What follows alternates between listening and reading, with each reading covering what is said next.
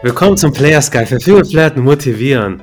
Vorhin besprochen mit den Dating Bros. Heute sprechen wir darüber, weshalb man schwierige Gespräche braucht. Wir kennen das alle vom Ansprechen und vom Daten und Verführen. Wir kommen aus unserer Komfortzone und tun Dinge, die anfangs unangenehm sind. Das ist das gleiche, wenn man jetzt ein schwieriges Gespräch vor sich hat. Beispielsweise mit der Freundin, die jetzt irgendwie mal Stress macht und man jetzt mal einen wichtigen Punkt ansprechen möchte oder wenn es irgendwas gebracht hat, was dir selber nicht passt. Wenn der Chef mit dir sprechen möchte, jetzt am Montag um 10 Uhr und du weißt nicht, worum es genau geht, wenn irgendeiner aus dem Freundeskreis, Bekanntenkreis, Mitbewohner irgendwas hat, dann, oder wenn euch etwas stört, dann ist es immer wichtig, etwas anzusprechen. Adonis und Teen Wolf. Äh, beschreibt uns schwierige Gespräche aus eurem Leben, denen ihr zunächst aus dem Weg gehen wolltet, aber am Ende froh wart, dass ihr sie geführt habt. Also schwierige Gespräche, ähm, wenn ich überlegen muss, ich glaube, jeder von uns hat schon ein schwieriges Gespräch geführt, äh, gerade wenn du davon redest, äh, einen Freund zum Beispiel aufzubauen, du weißt, okay, er hat jetzt gerade mit einer Freundin Schluss gemacht oder sie hat mit ihm Schluss gemacht und du hast, du hast das schon im Prinzip gestern in der Zeitung gelesen, ja. Ähm, das war mal da wurde ich angerufen von einem äh, Kumpel und er sagte zu mir so, ey Bro, setz dich jetzt mal hin. Und äh, da hat er mir das dann erzählt, so ja, dass äh, seine, seine Freundin, mit der er ein Kind zusammen hat, die hat, äh, hat ihn verlassen. Und ich habe ich hab mir so gedacht, so, okay, das stand schon gestern in der Zeitung, so, das ähm, ja, kein Scheiß. Also ich, ich habe auch gesagt, so, wow, okay, ich, ich habe halt schon, schon versucht, äh, nicht, nicht äh, da jetzt einen Scherz draus zu machen oder ihn durch den Kakao zu ziehen, weil das wäre ja irgendwo auch respektlos gewesen.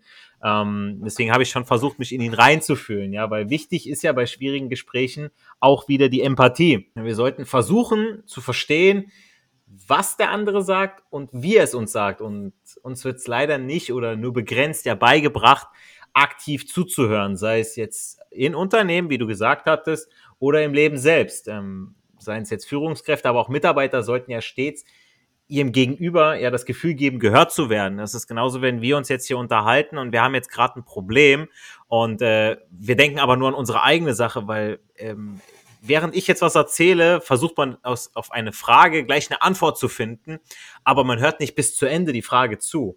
Und so verhält sich ja auch mit den Frauen, wenn diese mal nicht so gut drauf sind. Ich hatte auch schon ein Date, ähm, da hatte dann die Frau, äh, hat emotionalen Ballast mitgebracht. Äh, da gibt's von How I Met Your Mother gibt's ja auch so eine Folge mit diesen ganzen Koffern so, was jeder so mitbringt am Ballast. Und ähm, die hat das auch so direkt dann mitgebracht. Und eigentlich freut man sich auf ein Date oder man bisschen, ein bisschen, ja, man hat diese Vorfreude, okay, man trifft jetzt eine hübsche Frau, die man vorhin noch angesprochen hat oder vor ein paar Tagen. Jetzt hat man sie auf dem Date, jetzt möchte man eine schöne Zeit miteinander verbringen und auf einmal kommt die dann so. Und jetzt muss man die emotional abholen, ja. Und wenn sich dann die Frau von mir gehört und äh, verstanden fühlt, dann kann sich alles weitere darauf aufbauen, also wie Vertrauen und all die anderen Dinge. Natürlich ähm, muss man auch aufpassen, dass man hier jetzt diesen Spagat schafft zwischen äh, emotionales Tampon und immer noch der Liebhaber. Äh, wie oft kommt schon vor, dass äh, ich nur ein oder zwei gute, ernst gemeinte Sätze des Interesses an meinem Date, also an ihrem Problem, habe fallen lassen, äh, um das Eis zu brechen, beziehungsweise sie da abzuholen, wo ich sie gerne haben möchte. Äh, dass man einfach nur gesagt hat, so, hey, ich verstehe das. Ähm, dann erzählt man vielleicht aus seinem eigenen Leben, um so ein bisschen ähm, ja diese Verbundenheit zu schaffen. Und im zweiten Moment bringt man dann irgendeinen Scherz oder man sagt, okay, ich hab, bin damit so und so umgegangen. Weil ähm, ich sag mal so, klar gibt's verschiedene Typen, ja, ich bin zum Beispiel auch so einer, äh, der sagt, er ist Lebe, Lebe geht weiter. Ja, sagt da auch mal einer, sagt der Lothar Matthäus. Und ähm, ist, im Prinzip ist es so. Ähm, wenn, wenn zum Beispiel auch ein geliebter Mensch gestorben ist, klar, man ist jetzt erstmal äh, emotional davon betroffen. Und als Außenstehender, das, diesen gleichen Schmerz, den kannst du nicht fühlen. Aber äh, man, ähm, man kann da erstmal mitreden, man kann die Person abholen, aber im Prinzip so, man muss damit selber fertig werden, muss sagen, okay, Leute, was bringt mir das jetzt, mich hier zusammen zu kauern, Embryo-Position auf dem Bett und sagen, äh, alles ist scheiße, Leben ist vorbei. Nee, eben nicht. Ähm, daraus werden wir nur stärker, wir wachsen daraus. Und natürlich muss auch hier drauf geachtet werden, dass man, wie gesagt, diesen schmalen Grad zwischen Liebhaber und Beta-Versorger nicht zu sehr in die falsche Richtung abdriftet und dann, wie gesagt, das emotionale Tampon mimt. Äh, wenn ein schreckliches Ereignis eintritt, wie zum Beispiel jetzt der Tod von einem langjährigen Kollegen, das ist auch so eine Sache, oder ein Anschlag, Gott bewahre, das bei uns an der Schule oder im engsten Kreis noch niemanden getroffen hat, dann fehlt es ja den meisten an diesem Skill, ein unangenehmes bzw. schwieriges Gespräch darüber zu führen. Aber nicht darüber zu sprechen, kann die Sache nur noch schlimmer machen. Ähm, wie gesagt, bei uns in der Schule sind im vergangenen Jahr gleich zwei Kollegen ums Leben gekommen. Das hat uns alle echt getroffen, weil es sehr nette Kollegen waren, ja, die auch gut in die Runde gepasst haben, für Stimmung und so weiter gesorgt haben. Also es gibt ja auch Außenseiter, die äh, mehr so ihr Ding machen und kaum im Kreis des Kollegiums Platz nehmen. Aber genau diese beiden waren eben keine davon. Und ähm, ich erinnere mich noch so, der eine, der war eigentlich schon Pensionär und der hat das nur noch so just for fun gemacht. So, der hat gedacht, so, ah, bevor ich jetzt bei meiner Alten zu Hause bin, bin ich lieber ein paar Stunden in der Schule. So, so war der wirklich drauf. Ne?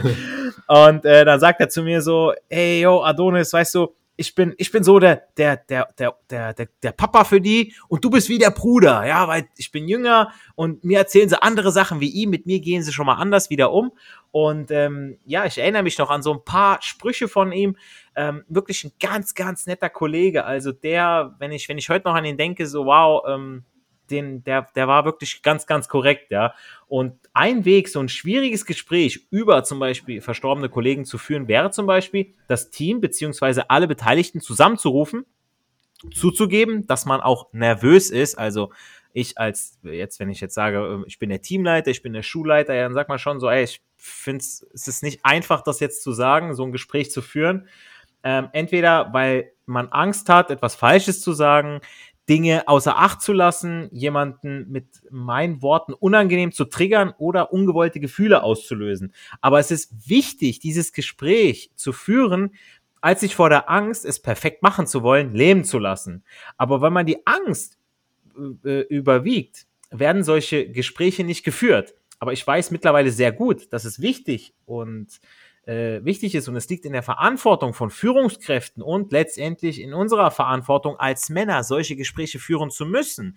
Später wird es auch so kommen. Ähm, wie war es bei ähm, Guardians of the Galaxy ganz am Anfang? So, ja, da hat der Opa hat sich drum gekümmert. So, ja, hat dann Peter zur Seite genommen und so weiter, wo die Mutter gestorben ist. Es ist immer irgendwo der Vater, der äh, dieses Gespräch führen musste. Es war niemals so, dass die Mutter das äh, machen musste. Die Mutter hat meistens geweint oder die Frauen sind meistens so die emotionalen. Deshalb sind wir auch die Führer, weil wir verantwortlich sind und Verantwortung übernehmen. Denn äh, wir machen den ersten Schritt ins Ungewisse. Wir machen den ersten Schritt, den meist schwierigen Schritt. Ähm, diese Fähigkeiten, Dinge zu tun, die andere nicht tun wollen, heben uns ab und geben uns auch die Verantwortung, die wir übernehmen wollen und auch sollen. Und äh, wer das nicht kann, der äh, muss genau an so einem Skill, nämlich schwierige Gespräche führen zu können, arbeiten. wie gesagt, ähm, wenn ich äh, mal wirklich mit einer Frau ein schwieriges Gespräch führe, ich versuche sie wirklich mit zwei, drei Sätzen abzuholen und dann das Thema muss auch irgendwann mal ad acta gelegt werden. Wenn sie natürlich jetzt noch so drauf ist und, ah, nee, ich kann nicht und dann, dann noch, was weiß ich, äh, mich, mich ewig vollheult und so, und dann kann ja überhaupt nichts mit uns beiden irgendwie aufgebaut werden, ja, dann kannst du es schon vergessen, so, dann sagst du ihr, okay, dann hast du Verständnis dafür, sagst du, pass auf, Alter, du musst hier noch ein bisschen was aufarbeiten, so, komm, wir treffen uns dann wieder, wenn du ein bisschen drüber hinweg bist oder so, dann soll irgendwie, keine Ahnung, der schwule beste Freund so äh, äh, da, da helfen und dann, dann dabei oder sein. Der so. Beta beste Freund. Oder der, genau, den sie sowieso immer anruft, so, wenn, wenn irgendwie der Hakan vom McFit oder so dann äh, mal wieder ihr wehgetan hat, so, dann kann der, kann er wieder angerufen werden. So ist, wir wissen doch, wie es ist, ja, so, so böse das klingt. Ja. Es ist auf jeden Fall, so wie du sagst, wichtig, so äh, den schmalen Grat zu finden. Natürlich, wenn du mit einer Frau sehr lange zusammen bist, es deine Verlobte oder äh, Ehefrau ist, natürlich, wenn sie Anliegen hast, dann, dass man dann darüber spricht und ihr hilft. Aber wenn es jetzt, aber das halt dann natürlich nicht jetzt irgendwie der Beta-Versorger in die Schiene rutscht, so wie du schon gesagt hast, oder wenn es schon gleich am Anfang ist, wenn sie wirklich dieses Paket schon mitbringt beim ersten Date. Ich hatte das auch mal. Ich habe mich mit einer Frau gedatet und ich habe mich am Bahnhof mit ihr getroffen und ich sehe schon vom Weiten, dass sie eine Fresse zieht. Schon vom Weiten. Und da hatte ich schon gar keinen Bock, aber dann, ah, getroffen und so. Und dann, die fängt direkt an loszulegen. Ah, auf der Arbeit war es zu stressig. Und ah, hier am Bahnhof, da sind so viele Leute, das ist hier so voll unangenehm. Äh, und ich musste so auf einmal so dieser Energiegeber sein. Ich musste dann so gut raus sein, so, ach komm, jetzt haben wir eine gute Zeit. auch auf dem Date, als wir dann einen Kaffee getrunken haben, das waren so negative Sachen. Ich war dann so, okay, ich habe dann versucht, die Stimmung aufzubessern, aber am Ende vom Date, die war dann schon gut drauf, aber ich war nicht mehr so gut drauf, weil sie hat meine Energie genommen. Das war so ein klassischer Energievampir. Und wenn es schon beim ersten Date ist, wie ist es dann erst in der Beziehung oder geschweige denn in der Ehe? Also da Obacht Männer. Es ist immer so am Anfang, wie fühlt ihr euch? Fühlt ihr euch gut nach den ersten Treffen oder generell, wenn ihr mit einer Frau was macht oder nicht? Zu der tragischen Geschichte mit den zwei Kollegen. Ich hatte auch was ähnliches im Freundeskreis. Vor einigen Jahren ist ein Freund verstorben mit 26. Und unser Freundeskreis, wir haben uns paar Tage später dann getroffen, einfach auch in einem Lokal einen Kaffee getrunken und über die Sache geredet. Das hat ein, ein, dafür bin ich froh, ein Kumpel, der hat das initiiert, der hat gesagt, weißt was, so, wir trommeln alle zusammen und jetzt, jetzt reden wir. Sonst, sonst, sonst frisst man das in sich rein und das ist nicht, nicht schön oder auch im Freundeskreis, wenn jetzt irgendwie so, keine Ahnung, ein guter Kumpel, irgendwas, irgendwas, vielleicht hat er irgendwas gemacht, was er jetzt unbewusst jetzt nicht böse gemeint aber irgendwie kam das bei euch irgendwie komisch an und bevor ihr irgendwie das in euch reinfresst und dann und dann läuft das fast irgendwann über, dann sprecht ihr das an, ist vielleicht erstmal unangenehm und dann dann ist das Thema vom Tisch. Also ja, ja es ist auch ganz wichtig, ist auch ganz ja. wichtig, dass du sowas ansprichst äh, unter mhm. deinen Kumpels, weil äh, dann siehst du auch so, wem kannst du das erzählen, beziehungsweise ähm, ja, guck mal, du erzählst irgendwas Unangenehmes auch, was, wo du sagst so, boah, das war voll scheiße, aber den Jungs kann ich das erzählen, die verurteilen mich nicht dafür. Und wer dich dann verurteilt, oder wer dann sagt, okay, Alter, so, was ist das für eine Aktion, oder der dich dann auf einmal meidet, dann mit dem willst du sowieso nichts zu tun haben. So, das ist dann wie so ein Revealing, so, okay, alles klar, äh, gut, dass ich das, das erzählt habe, so die drei, die, die folgen mir jetzt noch, mit denen kann ich jetzt noch was machen. Die anderen, okay, alles klar, so, die waren auch vorher. Das ist ja genauso, wenn du, wenn du an einem Tisch sitzt, so, und, oder die kennst du diesen Spruch, so, wenn, wenn dich äh, ihre, deine, deine Abwesenheit nicht stört, dann hat dich deine An äh, oder hat sie deine Anwesenheit auch nie interessiert. So, ne? mhm. ne? Und das ist genau das auch, weißt du, da kriegst du das so ein bisschen raus. Und ja, wie du schon richtig gesagt hast, das sollte jeder da draußen, sollte da wirklich drauf achten. Fühlt ihr euch nach dem Date mit der Frau besser oder fühlt ihr euch eher ausgelaugt und dann, und, und dann das im, im schlechten Sinne, ja, ohne dass sie äh, wirklich mal was Gutes mit, äh, mit ihrem Mund gemacht hat, so, dann, dann, dann braucht ihr sie nicht, Leute. ja, absolut, absolut. Also in guten wie in schlechten Tagen. Und ich finde, das trifft halt äh, weniger bei Mann und Frau, sondern wirklich bei, bei, bei Kumpels zu. Weil wenn du Scheiße gebaut hast und dann so die richtigen bleiben und die, die weg sind, das waren nie richtige Freunde. Genauso wie beim Ansprechen. Ne? Also beim Ansprechen, wenn du jetzt auch jemanden neu kennenlernst, dann und die antwortet irgendwie komisch, ne? Das hatte ich jetzt vor kurzem gehabt. Kurzer Praxis-Exkurs, äh, wo ich in einem Galeria Kaufhof mit einem Kumpel war. Und äh, da habe ich einfach ein Kompliment gegeben, ne? Und habe schon gemerkt, die ist so ein bisschen hochnäsig, ne? Also die müsste mal so richtig krass, ihr wisst schon, von einem Kerl. Ähm, und ähm, die war echt hochnäsig, ne? Also eine Kroatin jetzt an der Stelle. Und ähm, da habe ich dann am Ende wirklich vergessen, wie ihr Name heißt ne? und habe einfach wirklich sehr charmant gefragt, so wie dein Name war nochmal, ne? Und die so, ah, da scheint dir ja gar nicht so wichtig gewesen zu sein und so, ne? Deswegen, ähm, da merkst du sofort, habe ich Bock, mit ihr weiter Zeit zu verbringen, bei dem Spruch, den sie auch ernst gemeint hat, ne? Gar nicht, ne? Also bin ich ziemlich froh, dass da jetzt kein weiterer Kontakt äh, weitergekommen ist. Ähm, bezüglich auf die Gespräche, schwierige Gespräche, da erinnere ich mich eher so an zwei Arten von Gesprächen, die ich wirklich als schwer oder sehr herausfordernd empfunden habe. Das waren entweder Gespräche, die nie ein Ende gefunden haben, ne, wo das Problem nie gelöst wurde und dadurch immer wieder neu thematisiert wird, beispielsweise mhm. in einer Beziehung oder in Familie, ne, diese Schuldfrage, die immer wieder kommt, ähm, man ist unzufrieden mit seinem Leben und will es auf andere projizieren, ne, oder man hat so eine Art Gleichgerechtigkeitssinn, den die Natur einfach nie gerecht werden kann, ne. Es werden immer Tiere sterben, es werden Menschen sterben und das kann man jetzt nicht auf die gerechte Waage legen. Ne, das ist eins der der wichtigsten Gesetze, die man eigentlich wissen muss beim Leben als Menschen und äh, ja, als Lebewesen hier auf der Erde, dass äh, nie irgendwas gerecht sein wird. Also du kannst schon etwas gerechter leben, das ausstrahlen, aber du kannst es nie auf die gesamte Welt projizieren. Ne? Das ist so dann, das ist dann schon Idealismus an der Stelle. Genau, das war das erste. Ne? Also Gespräche, die nie zu Ende geführt werden können, also nie zum Ende führen. Und Gespräche, die zu einem, zu einer bewegenden Entscheidung führen, die dein Leben verändern und auch das Leben anderer verändern. Das heißt, ähm, im Prinzip ist Entscheidung zu finden das Schwierige an der Sache. Bei dem ersten wird gar nicht erst äh, von beiden Seiten eine Entscheidung akzeptiert, ne, weil da zwei verschiedene Meinungen aufeinandertreten. Am schlimmsten ist es beim Wertekonflikt. Ne? Ähm, und beim zweiten ist es der Fall, wenn, ja, wenn du für dich eine, also eine Entscheidung triffst, die Konsequenzen nach dich ziehen kann. Besonders jetzt auch im Familienbereich habe ich jetzt auch eine Entscheidung getroffen, die ähm, für manche andere jetzt äh, ja sehr, sehr äh, schwierig empfunden werden kann. Ne? Deswegen, das ist auch immer wieder subjektiv. Was empfinde ich als schwierig? Ist für mich jedes Mal ein Jahresgespräch mit meinem Chef schwierig? Oder ist es jetzt äh, extrem schwierig, ein Gespräch aufzubauen mit einer Frau ähm, im Aldi oder jetzt eben wie im Alltag?